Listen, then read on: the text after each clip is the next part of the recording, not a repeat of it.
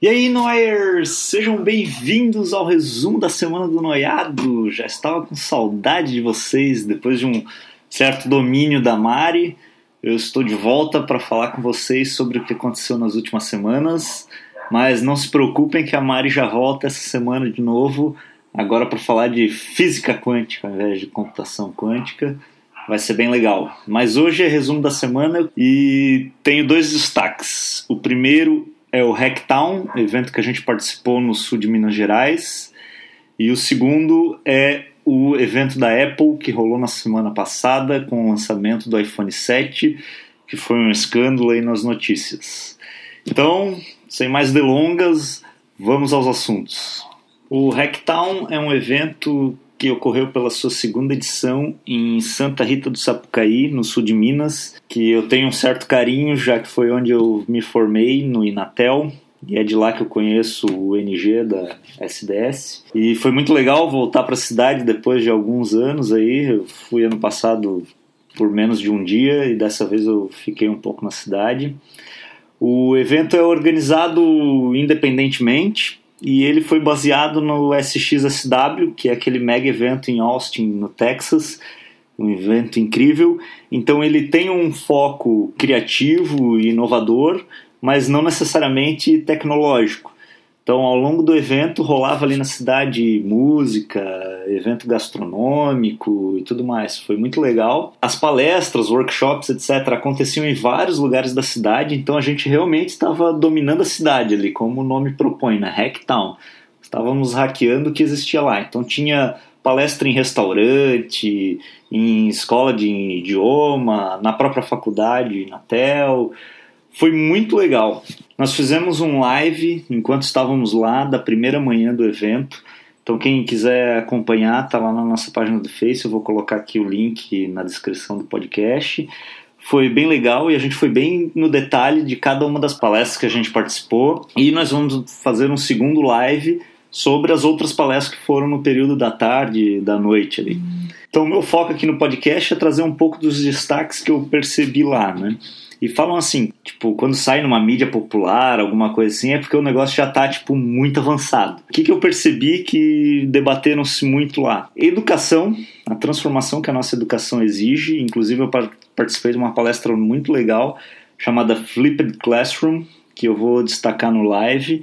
Mas foi bem interessante, mostrou novos conceitos de sala de aula e tudo mais. Mas teve ao longo dos dias vários debates sobre, sobre o nosso atual estágio de educação e como o mundo que a gente vive hoje, mais tecnológico, demanda uma transformação da educação. Teve muitos painéis sobre cidade, cidade colaborativa, cidade criativa, então é mais alguma coisa que a gente tem que ficar atento. E falou-se muito, inclusive foi a primeira palestra do evento, sobre realidade virtual mista e aumentada. Esse eu acho que foi o grande destaque do evento. Além disso, a Metanoia participou fazendo a nossa palestra Hollywood Branding e um workshop de construção de negócios disruptivos. Teve um feedback muito positivo, vou comentar sobre eles daqui a pouco. Vamos falar dos destaques aí, principalmente da realidade virtual e aumentada. Eu pude assistir o final de uma palestra falando sobre jogos e storytelling através de realidade virtual e aumentada e me chamou bastante atenção, nunca tinha olhado por essa ótica um vídeo de uma das empresas que faz headset de realidade virtual chamada Sulum, vou colocar o link aí depois, ela está associada à Asus, mostrando como você viveria as histórias através da realidade virtual, no caso com o exemplo do João e o pé de feijão. Então é muito interessante porque troll lá te transporta lá pro, pro pé de feijão e daí você sai da realidade real e vai para uma realidade virtual bem interessante assim é bem legal e o que eu achei interessante que eu destacaria dessa palestra foi a ênfase que eles deram em diversos outros dispositivos que estão vindo para complementar a realidade virtual, não apenas através do olho, mas de diversos outros sentidos, principalmente o tato. E o destaque aí seria a Glove One, que é uma empresa que está fazendo uma luva para que você sinta as mesmas sensações de, da sua infância, etc., ou novas sensações advindas da realidade virtual. Esse eu acho que é a grande sacada e é o que muita gente fala assim: ah, as pessoas ainda vão precisar se, se conectar, ter toque, mas justamente vai ter outros dispositivos que vão dar a mesma sensação através da realidade virtual. Então eu acho que a gente não vai precisar tanto assim se conectar. Depois desse caso, houveram várias demonstrações ao longo do dia de casos de realidade virtual, etc. E o mais legal foi que a gente pôde participar de uma demonstração do HTC Vive, que hoje é o principal dispositivo de realidade virtual do mundo, é o mais top que existe hoje. A HTC é uma empresa de celular, vocês devem conhecer, e ele é feito em parceria com a Vive, que é uma das maiores produtoras de videogame do mundo. Nós testamos dois softwares, um é o Tilt Brush, que estava muito famoso um tempo atrás aí no Facebook, com a galera fazendo uns desenhos assim em realidade virtual. Realmente é muito interessante o realismo, o nível de 3D que você tem, é realmente incrível. Foi o exemplo que o Pedro deu no primeiro especial do TDC que eu fiz há muito tempo atrás o Pedro Caiate da Viermont que falou, cara, se quer testar o potencial da realidade virtual é o Tilt Brush no HTC Vive. E foi o que a gente conseguiu fazer. É muito, muito bacana, vale muito a pena. Tecnologia assim que a gente vê que tem um potencial realmente enorme. E o segundo foi o Everest VR, que é um vídeo fotorrealístico que você está fazendo uma subida pelo Monte Everest. Esse lance me chamou muita atenção porque o medo da minha namorada foi tão grande no momento da, da passagem numa ponte, subir a escada que tem lá no Monte Everest, que eu percebi que isso já existe, psicólogo fazendo isso, que você vai poder usar a realidade virtual para tratar diversas fobias. E aí que está mais um potencial dessa tecnologia, sabe? É realmente incrível. Mas uma coisa que me incomodou um pouco é que, tipo, como a pessoa que estava fazendo a demonstração comentou, nós estamos vivendo a TV preto e branco da realidade virtual. Então o HTC Vive, apesar de legal ter os sensores, ter controles na mão, tudo é cabo, então tem que ficar uma pessoa segurando o cabo para você não tropeçar porque você está totalmente imerso e não consegue enxergar nada do lado de fora. Você precisa hoje de um computador que no Brasil custa aproximadamente 10 mil reais e um notebook hoje nos Estados Unidos está 2.500 dólares. E daí eles falaram que tipo o futuro é o backtop que eles chamam, que é tipo uma mochila que vai ter um computador ali dentro conectado à sua, à sua máscara de realidade virtual. É, eu acho que isso é longe de ser o futuro, eu acho que é mais uma bobagem. Eu acredito muito mais em alguma coisa mais no estilo do Gear VR que eu já testei, que não tem nenhum cabo, mas que a tela hoje ainda é o celular, que não é tão bom quanto o caso do HTC Vive. Então eu imagino que vai vir algo para misturar os dois. Mas a experiência é realmente incrível, essa tecnologia tem um potencial muito grande de transformar muito a nossa vida. E como eu já comentei, nós participamos do Hacktown com a palestra Hollywood Branding e um workshop para construção de negócios disruptivos. O feedback foi muito positivo, nós estamos negociando para trazer esse workshop para Blumenau. A ideia do workshop é basicamente o seguinte: você pegar o que tem de mais novo hoje na construção de modelos de negócios e até uma fase de prototipagem. E dali para frente você toca esse barco. Foi muito legal, nós usamos várias das ferramentas mais modernas. Com destaque, eu daria para Quatro Lentes da Inovação, que é uma ferramenta muito boa para você que está buscando tendências, entender o seu público, etc., para criar um novo produto. Ela é muito boa para ser associada com uma sessão de brainstorming, porque ela dá um direcionamento bem legal. E o Customer Journey Canvas ou o Blueprint de Serviço, qualquer você queira, que dá uma visão mais holística do negócio. É isso que eu queria trazer do Hacktown. A organização do evento foi muito boa, mas eu achei que faltou um pouco do aprende e do lembra na jornada do usuário que estava no evento. Era um pouco difícil encontrar os lugares, saber onde eram as palestras, apesar do mapinha, etc. Tudo isso dava para melhorar um pouco. Quem quiser participar de um evento desse tipo, é óbvio que tem o SXSW nos Estados Unidos, mas Agora em outubro, na cidade de Lajeado, na Serra Gaúcha, vai acontecer o CRI XP, que está com uma produção incrível. Parece muito legal, nós estamos tentando participar também. E hoje mesmo saiu uma notícia que Inhotim, Minas Gerais também, está negociando a SXSW oficial no Brasil. Uma, uma mini versão do SXSW aqui no Brasil. Então são eventos bem interessantes. O legal desses eventos é que eles não são focados num tipo de público, ele é bem genérico de gastronomia, música, você vai estar tá bem, você vai estar tá legal nesse num evento como esse. Eu achei bem bacana, valeu muito a pena a participação. Estamos loucos para participar no próximo ano e eu espero vocês lá. E agora vamos falar do evento da Apple. Para quem não sabe, aconteceu na semana passada o grande evento da Apple, que é esperado todo ano, que é justamente onde eles costumam apresentar as grandes novidades e o novo iPhone. E o evento aconteceu, a maioria das pessoas odiou, as críticas na internet foram gigantes, já saiu vídeo com piada e tudo mais, gente falando que a Apple está acabada, as ações caíram para o nível mais baixo do último mês, é, o iPhone não tem mais inovação nenhuma, não mudou nem nada no design, a única coisa que mudou foi que saiu a entrada de fone de ouvido, que, que é uma piora, e basicamente esse foi o resumo do que correu aí na internet em matéria de notícias e tudo mais do evento. Só que desde o evento até agora algumas coisas mudaram. Hoje mesmo saiu uma reportagem que a Samsung vai precisar fazer um recall de 2 milhões e 500 mil aparelhos celulares, que é uma baita queimada para eles, que são os principais concorrentes da Apple. E saiu também o primeiro teste do iPhone em teste de performance e ele simplesmente do iPhone 7 e ele simplesmente bateu o recorde da história do software mais famoso usado para esse teste de performance. Bateu inclusive o iPad Pro, que antes era o vencedor, e com uma distância aí, ele foi 40% mais rápido do que o celular mais rápido já registrado nesse software.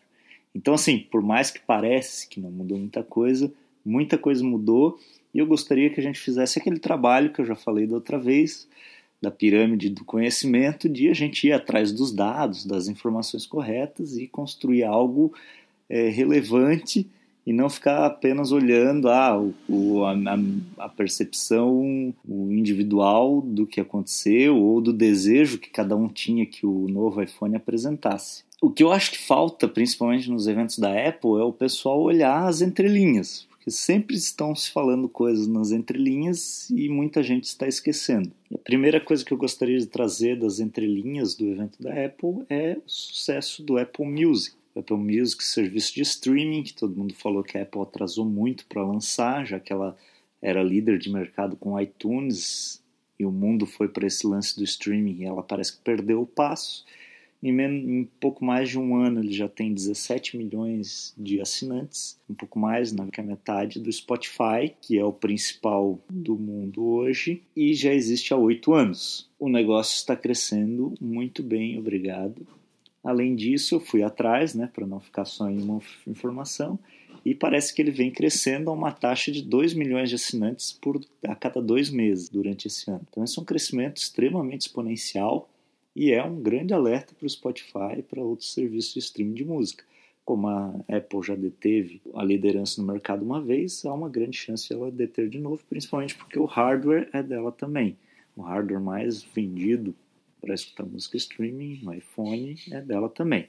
Mas eu nem queria dar tanta ênfase no Apple Music, mas sim no que aconteceu com os equipamentos em si. Primeiro, estatística muito interessante: o Apple Watch hoje é o segundo maior marca de relógio em receita no mundo, perdendo apenas para Rolex, cujo ticket médio aí é mais ou menos de 6 a 10 vezes maior do que o Apple Watch. Então, em oito meses de venda do ano de 2015, eles já foram a segunda maior empresa de relógio do mundo. Isso é simplesmente incrível e o Apple Watch ainda está engatinhando nas possibilidades que ele vai trazer e o que a Apple fez nesse evento foi justamente dar mais independência para o Apple Watch. Integração do GPS com, com o fato de ser a prova d'água e tudo mais. Então a Apple está caminhando para dar cada vez mais independência para o Apple Watch. E nós precisamos entender por quê? Por que será que a Apple quer deixar o seu wearable cada vez mais independente do seu smartphone?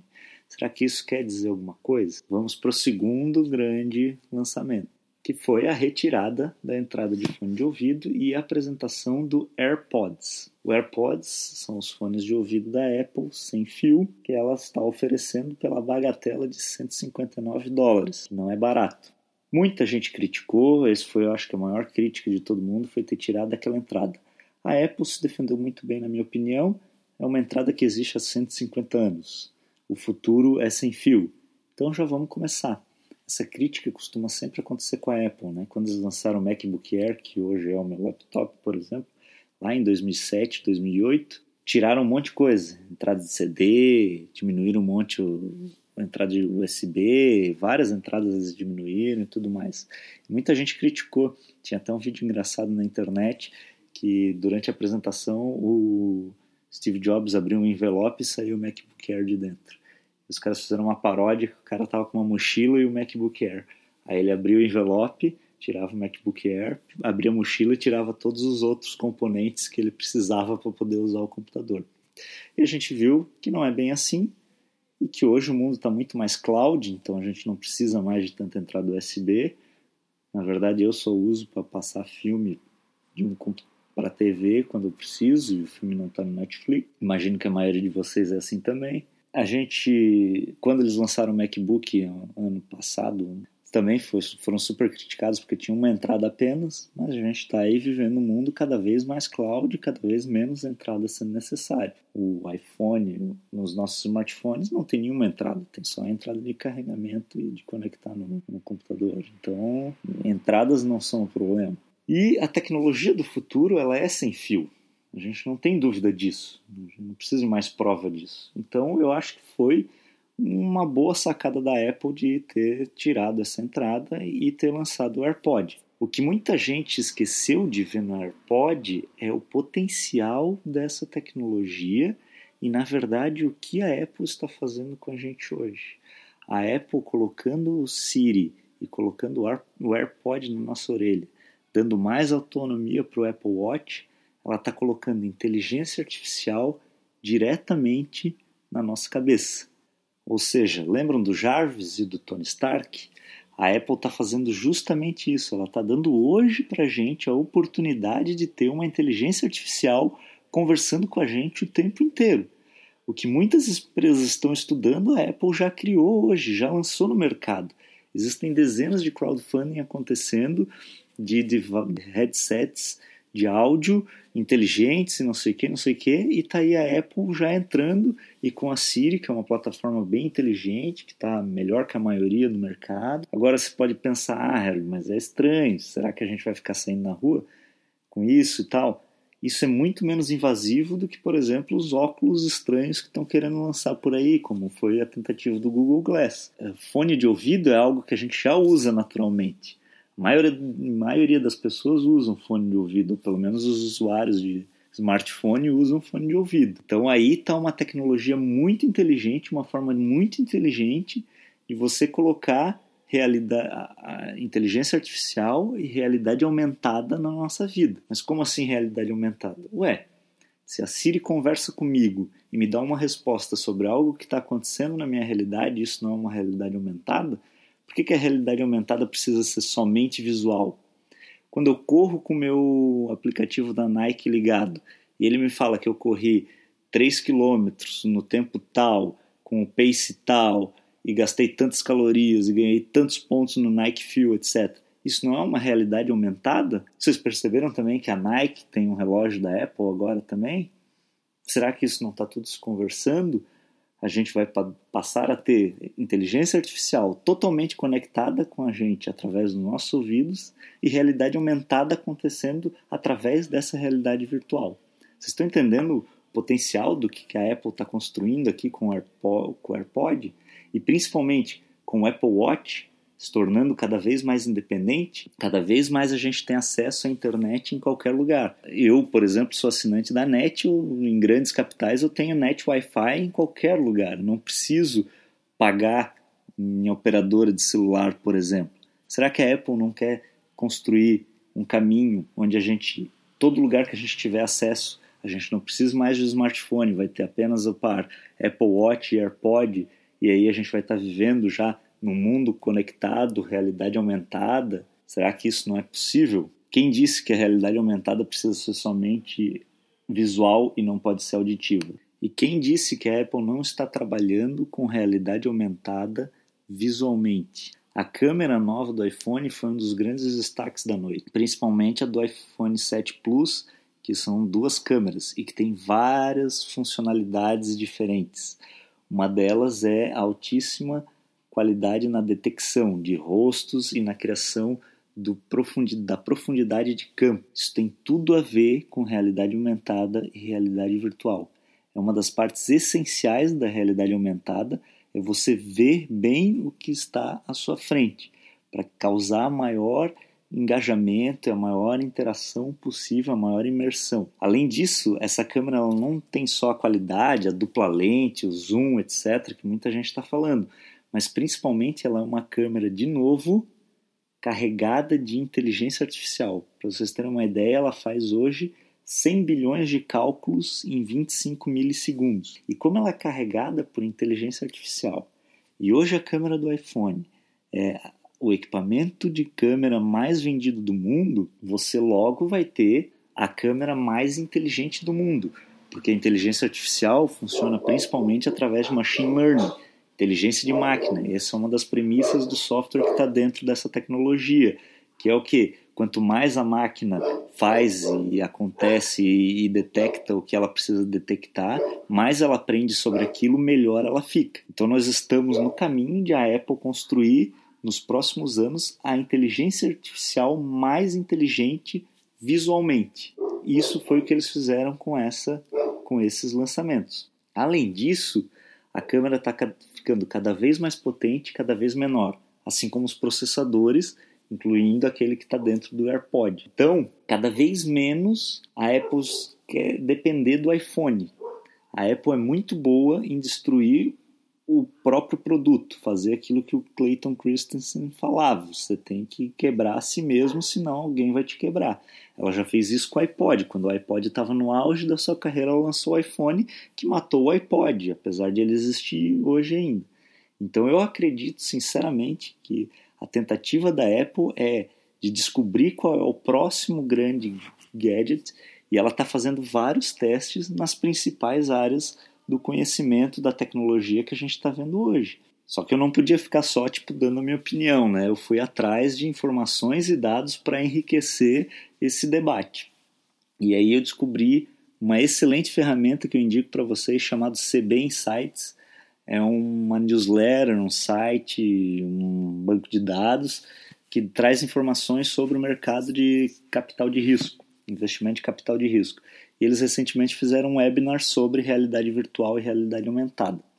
Algumas coisas importantes que eles destacaram no webinar. Desde 2012, houveram 3,3 bilhões de dólares de investimento no mercado de realidade virtual e aumentada em 375 acordos, sendo que desses 3,3, 1,4 bilhões foi direcionado para a Magic Leap, que é a empresa que a Mari falou no último especial FOT. Essa empresa, em 2015, conseguiu 164 patentes, que foi quando eles explodiram nos investimentos. Além disso, eles dão ênfase que o VR está caindo em matéria de investimento e negócios e o AR, realidade aumentada, está subindo muito. Eu também acredito que a tecnologia mais do futuro é o AR e que a gente vai ficar com o VR mais para entretenimento, videogame. Falando em videogame, a Apple é a maior plataforma de jogos do mundo. E durante o evento anunciou que a Nintendo, que é uma das maiores produtoras de videogame do mundo,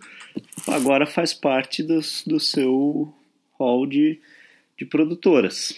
Voltando para a Magic Leap, que dominou aí os investimentos, tem 164 patentes que eu já comentei, a Apple tem 126 desde 2012, então não é uma diferença tão grande. A líder é a Microsoft com o trabalho no HoloLens. Mas veja que interessante, a Apple é muito forte no entretenimento, acabou de adicionar Nintendo, que é uma baita produtora de videogames para o seu, seu pool de, de produtores de conteúdo, e acaba de lançar a câmera mais inteligente do mundo, como eu já comentei, que é algo essencial para um jogo com realidade aumentada como o Pokémon Go. E analisando mais a fundo, no último ano a Apple comprou quatro startups do mercado de realidade aumentada e virtual.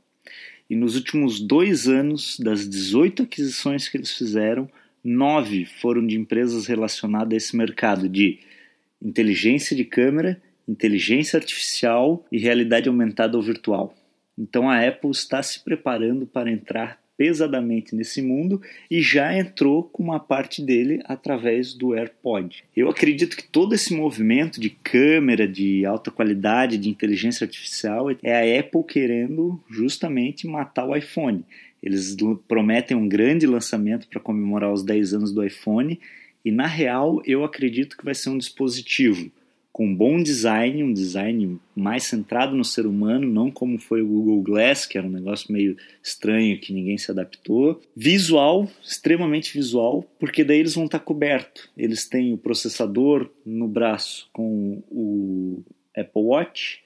Você vai estar conversando com a inteligência artificial e tendo realidade aumentada de maneira auditiva com o AirPod e muito provavelmente um novo dispositivo para que isso seja visualmente agradável, fácil de usar, etc. Ou alguma tecnologia em cima do iPhone, mas eu não acredito tanto nisso. Eu acredito realmente numa revolução através de vários devices e isso pode acabar virando um pacote. Então, o que nós estamos vendo para o futuro da Apple, na verdade, é a gente livre de um dispositivo que a gente precisa segurar, a gente tendo a melhor câmera, a melhor forma talvez de fazer realidade aumentada e virtual visualmente, já que é o que, é o que essa câmera está prometendo, e a gente já tem inteligência artificial conversando com a gente no melhor estilo Tony Stark Homem de Ferro. Então, para mim, esse evento, ao invés de ter sido toda a crítica que foi, para mim ele foi o evento mais importante da história da Apple desde o iPhone. Esse eu acho que foi o evento mais relevante de toda a história da Apple. Mas por que, que não teve um grande alarde assim, tipo, do tipo, ah, por que, que a Apple não falou isso? Por que, que a Apple não está vendendo isso? Bom, vocês lembram do Google Glass? O Google Glass foi um alarde. Ó, prometemos essa tecnologia. Ah, é impossível, não sei o que, é muito avançado. Apareceu o cara usando, um monte de artistas usando, não sei o que, foi um fracasso comercial. Então a Apple aprendeu com o Google o que não fazer. Primeiro, ela está escolhendo entrar no lance da realidade aumentada e na inteligência artificial com uma tecnologia que para nós já é usual. Isso tem muito a ver com design, design humanizado, design centrado nas pessoas. A Apple manja muito disso, a gente sabe. Além de tudo isso, não sei se vocês perceberam que o iPhone também ele mudou o botão central, agora não tem mais o toque, ele é sensível. Essa sensibilidade mostra a Apple partindo por também o caminho de termos sensibilidade com os dispositivos digitais, pensando no tato. Então você está de novo com uma tecnologia de sensibilidade com inteligência artificial, algo muito humano. E então o que eu estou vendo assim, eu acho que é o mesmo caso que aconteceu anos atrás, né? Veio a Microsoft apresentou o Surface, que parecia uma revolução, era uma mesa gigante touchscreen, assim, uma tecnologia absurda. Antes tinha tido a Palm, que não teve sucesso comercial com um produto mais ou menos na mesma linha, touchscreen não sei o quê. De repente a Apple apareceu com o iPhone e mudou todo o jogo.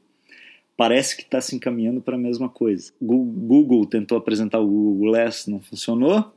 Microsoft fazendo puta investimento, cheio de patente, não sei o que com o HoloLens e pode ser que a Apple venha com uma outra alternativa que mude o jogo totalmente. Para mim, é isso que esse evento desenhou. E, e, aí você pode pensar, ah, Harold, mas o fone de ouvido, será que ele vai ser isso tudo mesmo? Não sei o quê, mas será que a gente vai se acostumar tal? Pense no seguinte, qual é o estágio do fone de ouvido hoje? Muita gente usa a nível comercial e a nível profissional, executivo, etc., as pessoas usam aquele fonezinho Bluetooth que a gente costuma ver no filme e tal, né? Parece um negócio meio de maluco aquilo lá. Mas é a mesma história que estava acontecendo com o smartphone anos atrás. Todo mundo usava celular e pouca gente, principalmente o meio executivo, usava smartphone. E a Apple trouxe uma tecnologia que todo mundo passou a usar tudo com muito mais qualidade. Eu acredito que é isso que está acontecendo agora com o AirPod. Então, como eu já falei, para mim esse foi o evento mais importante da história da Apple desde o iPhone. Eu acredito realmente que eles estão no caminho para transformar realmente a nossa, a nossa experiência de usuário e tudo mais. E enquanto eu gravava esse podcast, saiu o primeiro teste, o primeiro review do iPhone pela TechCrunch e eu gostaria de trazer para vocês o último parágrafo que eu achei muito relevante e muito bem escrito pelo autor e que traz um pouco da minha visão do evento, como eu acabei de trazer. Vamos lá, abre aspas. Se existe uma habilidade sólida da Apple que a maioria das empresas não tem ou se recusam a adotar, é matar os seus queridos. No passado, a Apple apresentou novos produtos que buscam substituir produtos existentes e em crescimento. A Apple não deve matar o iPhone, principalmente porque há uma grande chance do smartphone não ser apenas um computador, mas o computador dos nossos próximos anos. Mas seria bobagem assumir que nós continuaremos interagindo da mesma maneira, seja a realidade aumentada, interface de realidade virtual, wearables passivos ou plataformas de áudio com inteligência artificial a Apple está tentando de tudo, interagindo em tudo, para descobrir qual é a nova forma do ser humano interagir com a tecnologia. Ela está descobrindo o próximo dedo. Chegará um dia que vamos nos olhar batendo na tela do celular ou arranhando ela para um lado e para o outro e pensarmos que isso é tão arcaico quanto um cartão perfurado hoje. E é nessa onda que a Apple está surfando. Hashtag vamos juntos.